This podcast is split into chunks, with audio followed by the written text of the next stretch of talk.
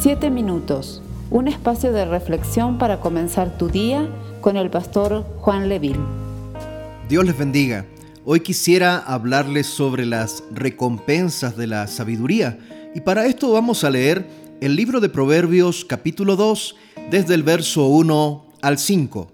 Dice así, Hijo mío, si recibieres mis palabras y mis mandamientos guardares dentro de ti, haciendo estar atento tu oído a la sabiduría, si inclinares tu corazón a la prudencia, si clamares a la inteligencia y a la prudencia dieres tu voz, si como a la plata la buscares y la escudriñares como a tesoros, entonces entenderás el temor de Jehová y hallarás el conocimiento de Dios.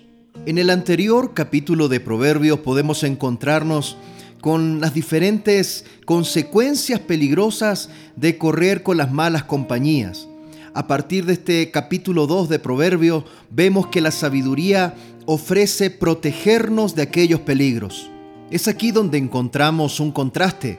En el capítulo 1 fue la sabiduría que clamaba por los discípulos. Ella buscaba oyentes. Ahora en el capítulo 2, el Hijo es exhortado a clamar por la sabiduría. Solo cuando los dos se están buscando el uno al otro puede haber la seguridad de un encuentro. En estos primeros versículos del capítulo 2 de Proverbios nos damos cuenta que existe una palabra que se repite. La palabra sí. Dice, si inclinares tu corazón a la prudencia, si clamares a la inteligencia, si como a la plata la buscares. Claramente vemos que hay condiciones para poder recibir la bendición de la sabiduría. Para poder recibir el consejo de Dios, siempre habrán condicionantes previos. Aquel corazón preparado, aquel que quiere estar atento, aquel que inclina sus pensamientos hacia la prudencia, podrán escuchar el consejo de Dios de manera atenta. Muchas veces solamente queremos experimentar el ser bendecidos, pero no queremos vivir el proceso de aprender a cómo debemos ser bendecidos, cuál es el proceso que Dios tiene para cada uno de nosotros. Tenemos que llegar al Señor con un corazón dispuesto a ser moldeado, a ser enseñado. De la mano con los condicionantes, también nos encontramos con otra palabra que se repite, la palabra entonces. La palabra entonces introduce los buenos resultados que uno puede llegar a disfrutar si ha cumplido con las condiciones mencionadas antes. En Proverbios capítulo 2, verso 5 dice claramente, entonces entenderás el temor de Jehová y hallarás el conocimiento de Dios. Este pasaje bíblico es uno de los tantos que nos insta, nos enseña la importancia del estudio de la palabra de Dios. Tomamos un ejemplo de Hechos capítulo 17, verso 11. La palabra del Señor dice, y estos eran más nobles que los que estaban en Tesalónica, pues recibieron la palabra con toda solicitud, escudriñando cada día las escrituras para ver si estas cosas eran así. Se refiere a los judíos de Berea. Para la recepción de la sabiduría no solamente es importante estudiar la palabra del Señor, sino que la oración tiene también su parte fundamental en esto. Santiago capítulo 1, verso 5 dice, y si alguno de vosotros tiene falta de sabiduría, pídala a Dios, el cual da a todos abundantemente y sin reproche, y les será dada. Podemos entender entonces que para recibir la sabiduría del Señor implica un aspecto divino, que es el Señor derramando de esa sabiduría cuando nosotros clamamos en oración, pero también implica una parte del esfuerzo humano de leer la palabra de Dios, de estudiar la palabra de Dios, de escudriñar las escrituras para ir creciendo en el conocimiento del Eterno. Leamos Proverbios capítulo 2, versos 6 al verso 9. Porque Jehová da la sabiduría y de su boca viene el conocimiento y la inteligencia. Él provee de sana sabiduría a los rectos, es escudo a los que caminan rectamente. Es el que guarda las veredas del juicio y preserva el camino de sus santos. Entonces entenderá justicia, juicio y equidad y todo buen camino. Está de más decir que la sabiduría proviene de Dios. El texto bíblico nos asegura de que la sabiduría es un escudo a los que caminan rectamente. habla de protección del mal y de las consecuencias del mal, protección que solamente Dios y su sabiduría nos pueden proveer.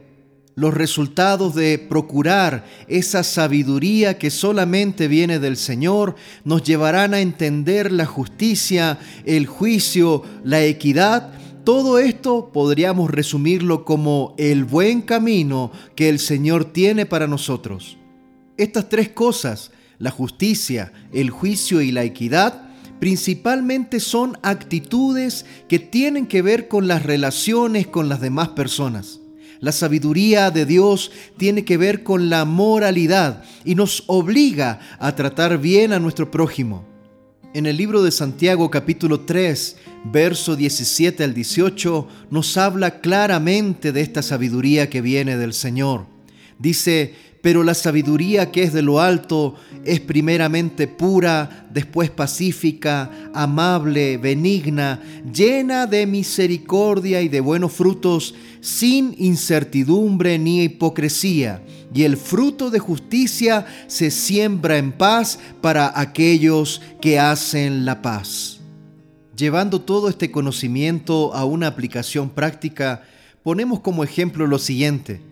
Si tu hijo de cuatro años de edad ya sabe escribir el alfabeto y sabe leer algunas palabras, pero no ha aprendido a compartir sus juguetes con otros niños, entonces usted como padre no le ha comunicado bien lo que significa la sabiduría. Si usted como padre tiene un hijo adolescente que es una lumbrera, que saca muy buenas notas, que en cada materia se destaca, pero no ha aprendido a ofrecer amistad a un joven en su escuela del cual todos los demás se burlan, entonces su hijo sufre de una carencia de sabiduría. Nosotros mismos podemos caer en esto.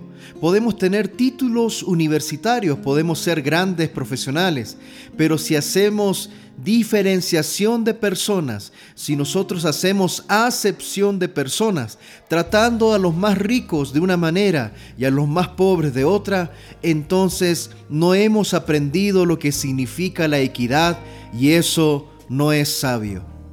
Espero que la enseñanza de este día sobre las recompensas de la sabiduría haya sido de bendición para tu vida y sirvan para ir construyendo tu caminar con Cristo.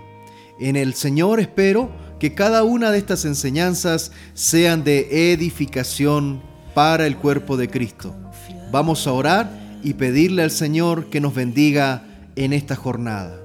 Padre de la Gloria, entregamos esta enseñanza en tus manos, que caiga como esa semilla en la buena tierra de mi corazón para que dé fruto al 30, al 60 y al ciento por uno. Te damos gracias en el nombre de Jesús.